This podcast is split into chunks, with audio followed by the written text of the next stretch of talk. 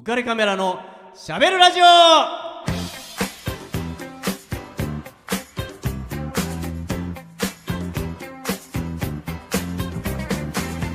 皆さんこんばんは。ウカレックスことウェディングフォトグラファーの田底和彦ですえー、皆さんこんばんは。スズメバチ大好き芸人、お笑いコンビカニアの丸沢丸です。よろしくお願いします。よろしくお願いしますまるくん、はいはい4月ももうこれで終わりなんですうよわー、早いな。早いっすね早いっすねいやもうスズメバチ1ヶ月、はい。ねもう持たせましたよ。まだまだ 最後の回が終わってないですよ、まだまだねだから。ね。はい、ねはい。今回も楽しみにしてます。ええええよろしくお願いしはい。ます。、で、えっと、僕ね、はい。えっと、ウェディングフォトグラファうん。ーを名乗ってますので、はい。このコーナーを一番最初にやってみたいと思います。えー、なんだろう。えーしゃべるウェディングヒストリー。おー。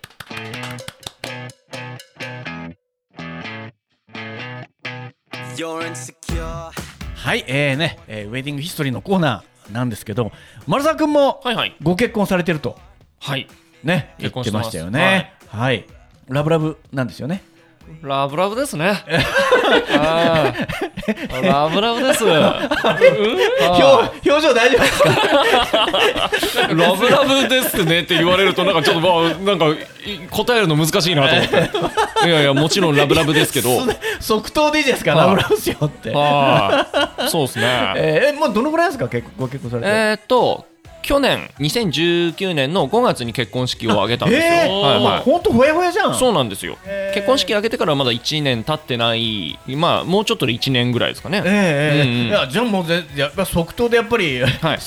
ラブラブだよって。ラブラブです。ね。え言わないとまずいっすよ。ははい。怒られちゃう。怒られちゃうよ本当にね。はい。いやまああのーまあ結婚式も挙げられたと。ああげましたあげましたいうことですけど、は今回ちょっとご紹介するうん話はですね、いうんうん。いやーいいお嫁さんもらったなーっていうちょっとお話をしたいなとおおなんでしょう？思ってるんですよ、はいはいはい。あのまあ結婚式、まあ、披露宴の中でね、うん。あの新郎さんがうん。どうしてもやりたいことがあるんですと,、えーとアピールしてたんですよ。でまああのそれはうん。余興の中で、うん。ある踊りをやりたいとで であの僕一人だけじゃないんですと。はい。ここにいる僕が連れてきた友人ほぼ全員と踊りたいと。おあのサプライズで。そう。おことなんですよはね、それでまあ僕もいやそんな踊りがあるんなら、ううん。ぜひ楽しみにしてるんで、うんうん。撮影ももちろんね頑張りますからわ張り切ってやってくださいねということだったんですよ。いいっでその余興の時間になって、うん。うん。みんながぞろぞろと集まってきまして、うんうんうん。えー両手に、えーあるものを持ちました、あるもの。うん。うん。えーそのものを持って、うん。えーこう言いました。おう「農大生元気あるかーい!あ」と、えーまあ言ったわけーなんですよ。なんかもしかしたらと思ったけどあうんえー、丸沢丸君、農大生なんですね。そうなんですよ。東京農大出身と。これだそうなんですよ。今ね、両手を上下左右にう、動かしてますけど、はいはい。そうなんですよ。皆さんがえっと持ってた両手に持ってたものは、はい。えー大根ですね。大根ね。え。ーえー。しかも根付きの大根。はいはいはい。あね。の葉っぱがついてるやつね。そうですね、を持ってきて、うん。えーそれを両手に持って、はいはい。男性も女性もう、ん。えーみんなで持ってきましてぞろぞろと,、えーとご神父さんの前に集まってきまして、はいはい。はいそして新郎さんも一番大きい大根を2本サクッと持っていや重いんですよ大根。ねうん。持ってきて、まあ、ご神父さんの前に勢ぞろいして、はいはそしてさっき言ったでまあ、僕ね、あのおう僕ねこれ、もう笑っちゃったのはね、あの応援団とかが、はいはい。よく披露するのは、もう何回も僕見てるんですよ。東京農業大学のその伝統の,、うん。あの応援の一つで、うん。その大根踊りっていうのがあって、へあのこれね1年生の時にそはい。のオリエンテーリングとかで絶対この習わさせられるんですよ。うん。踊り方を、うん。はい、僕ね、あ例えば日体大とかさ、エッサッサとかあるじゃないですか、そういう、まあ、伝統的な、有名な踊りとかね、そうそうまあ、みんな勇ましいうん感じなんですよね。うんうんところがその新郎さんが前に出てきて、はい農大生元気あるかーいっていうそのはい声が、勇ましさとはかけ離れてて、いやいや、あのね、あの普通だったらやっぱ応援団の、もうずっと応援練習しすぎて、はい。もう喉がもうガラガラの人が、あのやるから、うんめっちゃかっこいいんですよね。うんうんうん、だからすごくね、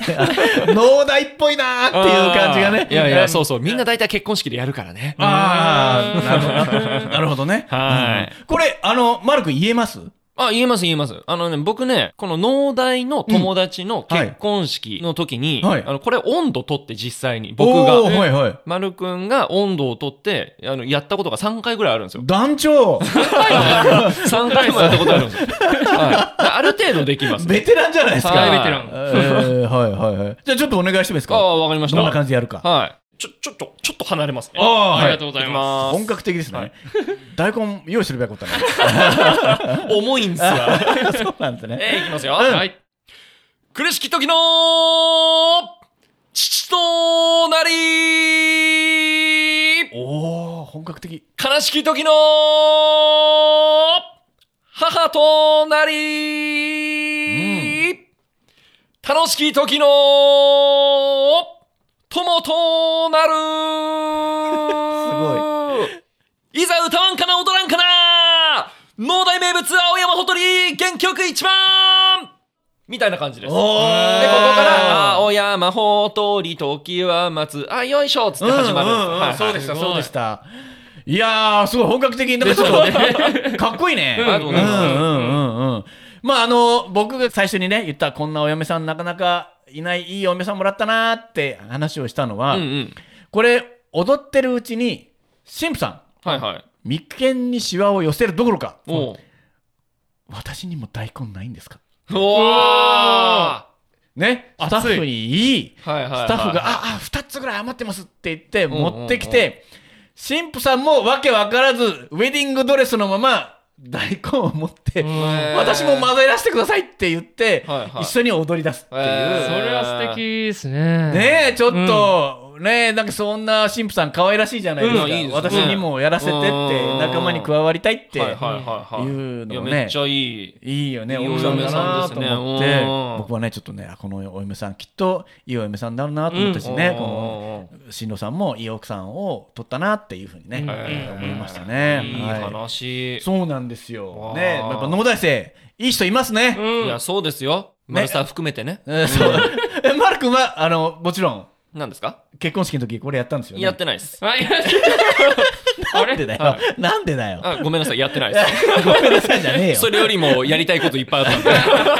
友達いねえのかよ。あ、農大、あ、でもね、農大の友達自体は、あの、結構来てはくれたんですけど、あうんうんそうそうそうそう。あへの、ー僕のところは、うんあの、うちの奥さんが、はいあ僕も含めてね、はいはい漫画とか、うんアニメとかが結構好きなので、あへーもうちょっとアニメ縛りみたいな感じにして、うんなるほど。結婚式場でかかってる BGM は全部、例えばアニメのあ何かしらの曲とか、うんうん。入場曲、退場曲とかも、うんうん。あ、あの曲だ、みたいな。ああ、なるほど。うん。ああ、それはそれでまた盛り上がりそうな。そうそうそうそう。ですねうんうん。うんとか、その、お客さんの席次表っていうんですか、もう、その漫画風にして、はいはいコミックの表紙みたいな感じのやつを作って、うん。うんあの、一人ずつ全部違う席次表を、すごい。お客さんの写真とか事前にもらっといて、うん。で、実はコミックにしました、みたいなえー感じのやつをいくつ、も作りああ、可愛らましたね、しい。はい。うん。奥さんですね。そうなんですよ。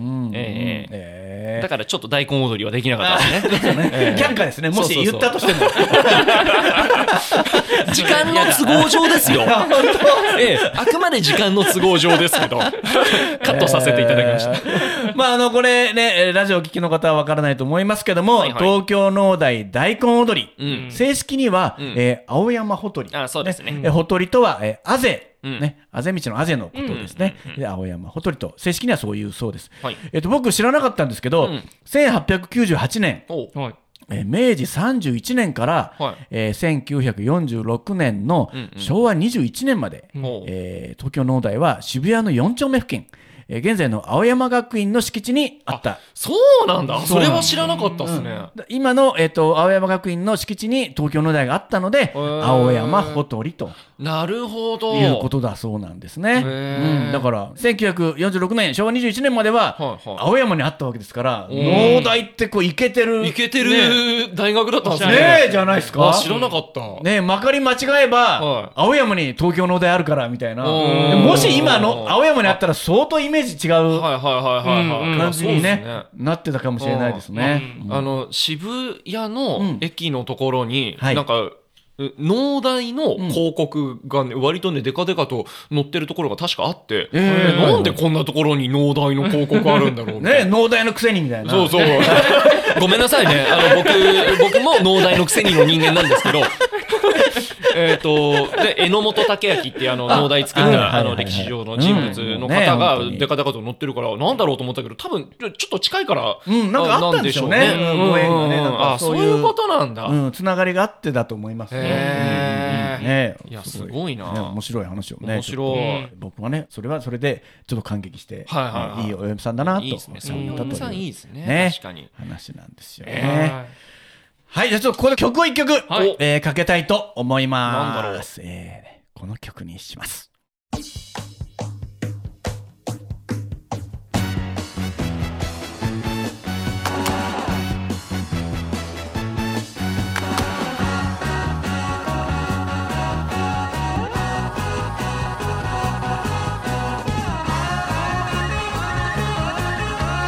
どうでもいいけど帰るのいるの夜明けだよ。眩しいのは裸の胸さどうでもいいけどそばへおいでよ。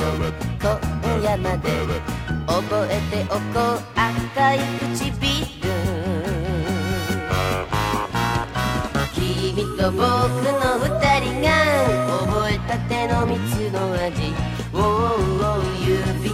固く絡ませ背中に口づけ僕たち二人は春咲く花三つ星さん肩の上に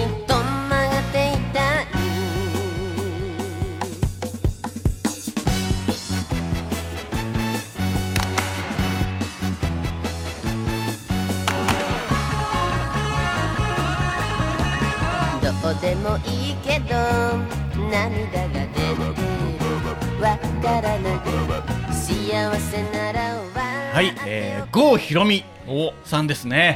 うんえー花とミツバチ。出た。これ聞いた覚えあります？うわなんか曲聞くと、ああなんか聞いたことあるって、うん。ね。特徴的な。そうそう。そまあ、ほんと今ちょっと想像つかないかもしれないんですけど、はいはいはい。若い頃はね、うん。郷ひろみさんこんな曲、うん。ねまあ、ちょっと中性的な声で、声の感じがね。ね全然違う、うん。まだ10代だったと思うんですけど。お姉さんが歌ってるって言われたら、ああそうかって 思っちゃいそうな。いやもうね本当にもうまあ郷ひろみさんしか歌えないような感感じでしたね。うん。まあねあのやっぱこうミツバチ？はいはいはい。蜂？蜂ね。蜂はやっぱこうちょっとやらしいあまあまあまあ、まあ、覚えたての蜜の味ですよ、はいはいはい。あ 思いましたね。何を、何を覚え何か覚えたんでしょうね。覚えね。覚えたてだったんでしょうね。ねなんかここの方自体がね。う、ね、だってどうでもで出だしですよ、はいはいはい。どうでもいいけど、は帰るのいるの夜明けだよですなんもうもう。何何があったんですか？ねもうもう、ねもうってことですよね。ね眩しいのは裸の胸さあなんかをね想像させるような、まあまあそうですね。いろいろ終わった後えーねなんかこうもう本当。賢者タイム。賢者タイムでよくこの歌歌えたな。そうだよね。賢者タイムじゃ、ね、ないんだよねきっと。ないんですよ。ね。若いから。ね。そうですよ。まだいけますよみたいな、えーそうそうそう。続きを何の話をしてるんだやるんですかやんないですかみたいな いやーねでもねちょっとまあそんな曲をねちょっとかけさせていただきました、ありがとうございます、ええええということで、えっと僕ね蜂といえばもう本当いろいろ思い出すことがあって、はいはまああの僕が一番ピンとくるのは、やっぱこれですねこいの。おなんだろう。これです見て 今肩パンされました今なんか、これですね。なんで2回も殴ったの？1回でいいだろう。なんで2回叩いたんだ蜂といえばこれですねやっぱえり何？どういうこと？どういうこと？やっぱりあのー蝶のように舞い、うん。あー！蜂のように刺す。ははははははは蜂のように刺す。っていう。ことですね。モハメド。えモハメッド・アリさん、はいはいはいはい。ねアリ選手。あー。でボクシャサの奇跡と。うん。はいはいはいわかります？なんか聞いたことありますよ。そうですね、まあ、うん。あのー、1974年、はい。昭和49年なんですけど、はいまあ、モハメド・アリお。と、えっと、あとはあのジョージ・フォアマン。はいはい。ね、ジョージ・フォアマン当時25歳うん。の、えー、WBA、WBC、王者世界ですよね。統一ヘビー級タイトルマッチで王者だった。あ25歳の仮に32歳の、えーアリが挑むと。あ。あ、そうなんそうなんですだ。アリの方が年上だったんですね。年上なんです。しかもアリは、えっ、と、その前一回ヘビー級のチャンピオンになるんだけども、はいはいベトナム戦争うんはい。の徴兵を拒否したことによはいはいはいはいってうん、ヘビー級のチャンピオンを剥奪されるあっていうことがあって、うんそして、えっ、と、3年何ヶ月ぶりかに、うんえー復帰するんだけども、はいはい復帰戦でうんダウンを食らう。あうら。ん。まあ、の KO 負けじゃないんだけども、うんダウンを食らって負けると。はあ。その次の試合も、うん顎を砕かれて、ダウンを食らうと。やばい。顎はやばいよ。うんいうことで、もう、はいありダメなんじゃん。うんうん。っていうことに、まあ、大スターだったんだけど、はいはいダメなんじゃん、はいとなって、そして顎を砕いた相手と再戦して、ギリギリ判定勝ちええ。を収めて、はあはあはあでもやっぱブランクがあったんですね。そうなんですよ、うんだから年齢もあって、はいまあ、アスリートが、えー、と3年7ヶ月かな、ブランクがあって、はいはもう体的には厳しくなっい。て。いや、結構きついですよで。しかもボクシングっていううんね、うん当時ですからね、うん今とはまたそのスポーツ科学も全然発達してない中で、はいはいはい32歳って言うともう老兵ですね。そうですね。30行く前に大体みんな引退したりとかするような時代じゃないですか、うん。多分この今、プロ野球でも35歳過ぎても普通にやってる人いるけど、うんうん昔30って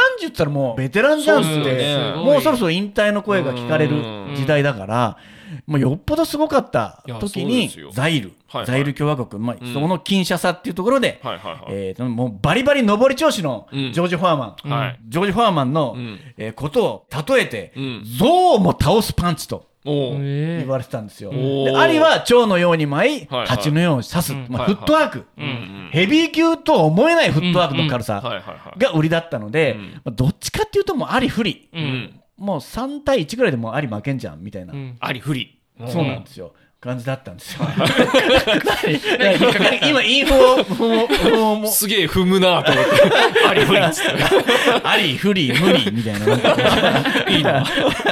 感じだったんだけど、まあそれで、まあアリはね、カーンと始まって、は1ラウンド目から、はいあ、やべえと思ったらしいんうあ、思ったんだ。うん。アリはもう蝶のように舞おうとうん。思っていたら、うんうん。まあそのアリのそ作戦もどうにかして体力を使わせようと、へー。逃げ回ろうぜっていううん。ことだったんだけど、1ラウンド目でアリは拳を交えて、あやべえ逃げらんねえ。おうてフットワーク通じねえってなった。通じない、それはね、あのリング的にも、うん。なんかね、フットワークが使えるようなリングじゃなかったらしいんですよ。こんこんな動きにくいリングあるっていうぐらいなんかこう、その床面床面が的ななんかダメだったんだ。うんうんちょっと自分と合わないとはい思って自分の特徴を活かせないって思ってそれでやべえってもう一瞬にして思って、外国のリングですね。うん、彼が思ったのはう、ん。どうやってフォアマンをうん疲弊させようかと。はいはいはい。もう足が使えないとなったらう、ん。もうこれしかないと思ってうん、苦肉の策では打たれちまおうと。よ象も倒すパンチい。をうん。浴び続けよう。ああ、なるほど。その、ずっと、そのガードして、うんパンチをずっと出させて、うん疲れさせようってことですか？疲れもうそれしかないと。動けないんだからそれしかないと思って。えっ、と、顎をガードして、うんそしてボディもガードして、はいはい両腕でとにかくガードを固めて、打ちまくられるえっていう作戦を瞬時に考えついたわけです。ー腕なくなっちゃいそうですけどね。うん。そしてそれを腕なくなっちゃうようにしないために、うん。ロープを背にして、あ、なるほど。ロープの反動を利用しようと。衝撃をロープで吸収したんだ。そうなんですね。受け身を取るような感じですよね。はい要するに。バンバン打たれるんだけど、その、うん打たれるたんびにロープでボヨーン、ボヨはいはいはいーンと。うんでもそれを見てるセコンドなりお客さんは、うんめっちゃすごいパンチ食らってるっていうの。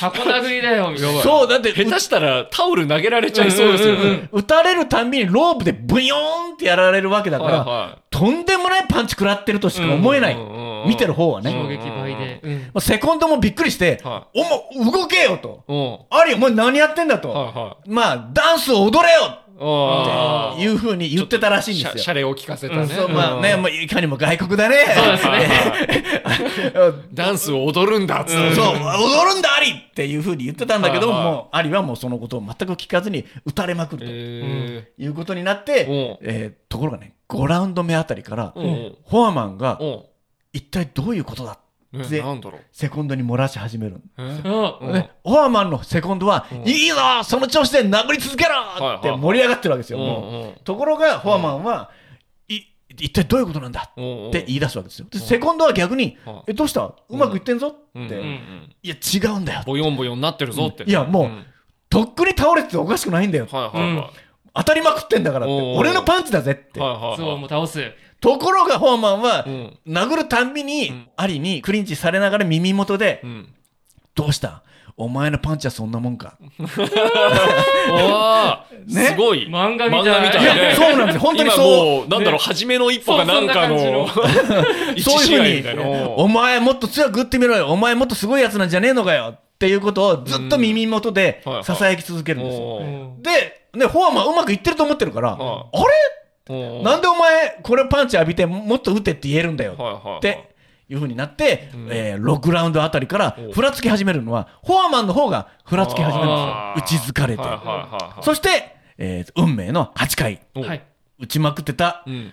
フォアマンがうん、アリからですね、は右、左、右、左、右の5連打を顔面に浴びるわけです。わーそして倒れる。うわーすげえすごいね。そうなんです。そして、ね、残り16秒ではいは8ラウンド。フうんォアマンは崩れ落ちる。い。あ、それで8ラウンドで終わるんだ。そうなんです8ラウンドで。そうなんです。そしてノックアウト勝ちと。なんかありがとうございます。で、これがま8ラあ、ウンドでね。えー、うんキンシャサの奇跡よね。ああさすがやっぱりねそこも、奇跡ですね蜂のように舞うアリがはいはい8ラウンドで、あねーまあ倒すというような、ことになったと。刺しましたね。すごいですね。ことなんですよ。うん。ね、もう奇跡。これがキンシャサの奇跡と。はいはいはい。いうことなんですあね。ね、まあ本当、まあ後にね、セコンドもはい。うん。アリのことを見て気が狂ったのかと思ったと。お足を使わないし、ひたひたすら打たれまくるし、っていうことだったらしいんですけどね。うんまあアリとしては、いや、もう作戦通りなんですと。ああ、そうなんだ。かっこいい。ね。まあ、スターになるべくしてなったと。うん。なるほど。うん、いうことでね、まあこれが、ね、後にそのアリ・ボンバイエと、ボンバイエ。ねえー言われるようになったきっかけになったわけですへね。ー。そのアリやっちまえうん。っていうのが、まあ、向こうの言葉でアリ・ボンバイエ。まあ、これがね、後に猪木と、ありましたねね。異種格闘技戦をやった時に、まあ、最終的に引き分けになったわけなんですけど、その時にね、アリが猪木に敬意を表して、うん猪木ボンバイエっていう言葉を、うん。この曲を、あの譲ると。なるほど。いうことになったんですよね。そういうね、まあ、いい僕としてはやっぱりね、蜂といえばこの蝶のように舞い、蜂のように刺すっていうね、はい。アリのこの伝説の一戦をね、ちょっとね、今回披露させていただきましたよ。うんじゃあ今日特別ゲストをご紹介していいですか？おなんゲスト？特別ゲスト？いやじゃあすげえいい話をいやうんうんうんいただいたので、こはいこここで出さなきゃと思って。はいー、ちょっと、なんだろう、なんだろう。特別ゲスト猪木さんが来てくれる？えっと、スズメバチの女王であ、すね。えすごーい。ー、すごいじゃないですか。ちょっと写真を。すごいですよもう今思わず撮っちゃってますけど。すごいすごい。えー。えーあこれは、本本物のスズメバチこれはっていうことですね。本物のスズメバチのですね。あの、小型スズメバチの女王バチをはいお持ちしました。元気ある時だったらね、飛ぶんですけど、ねええブンブン飛ぶんですけど、あの、完全にご飯食べてご機嫌ですね。あ、あ、本当ですね。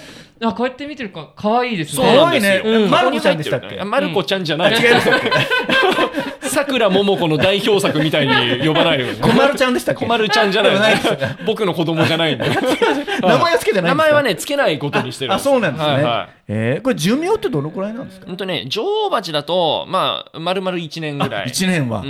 働き蜂だと、うんうん、1ヶ月ぐらいですかね。あ、あ、そう。すごく短いんですよ。ね働き蜂はどんどん量産されて。うんうんうんはえー、いや、なんかちょっと嬉しいね。ねなんかちょっとね、連れてきていただいて。散々こうスズメバチの話をはインプットされてるんで、はいうんうんちょっとね、もう愛情をあ持って見るように、ね、なっちゃいますね。あの有名なみたいになってるんですそう、親今すごい可近感。愛いですよ。うんうんうん。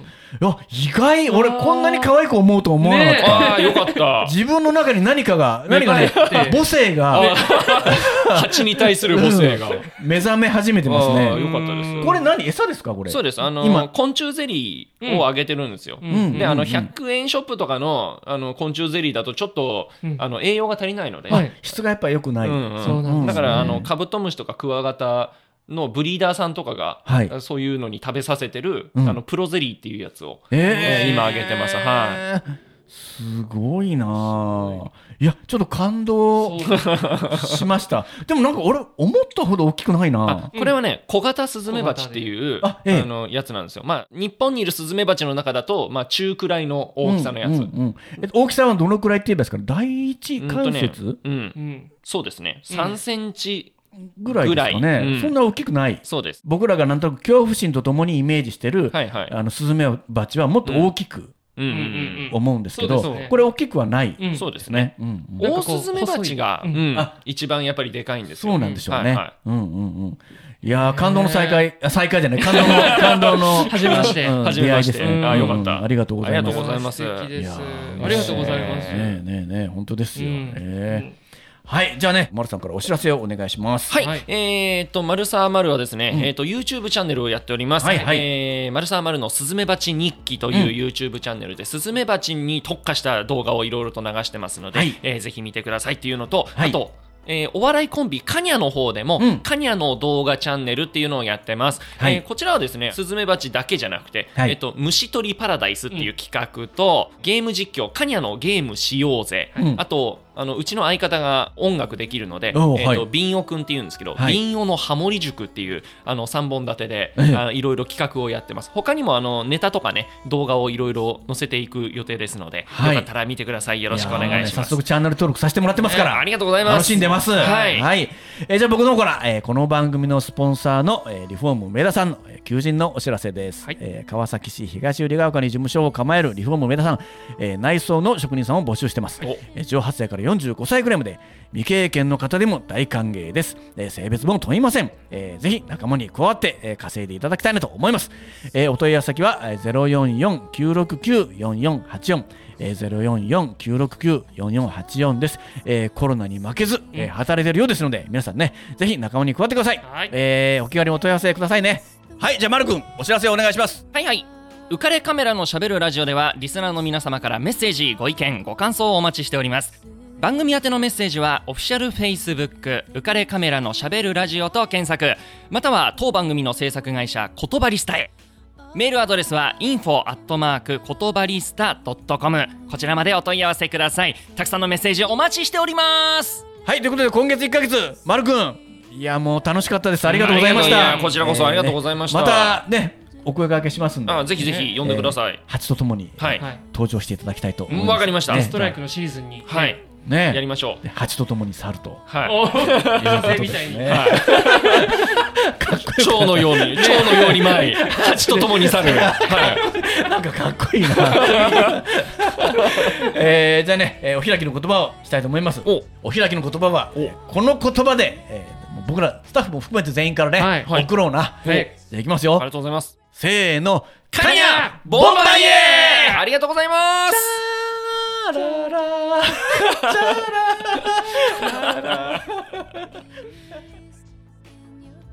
の番組は有限会社リフォーム上田ルピナス株式会社以上の提供でお送りしました。Dream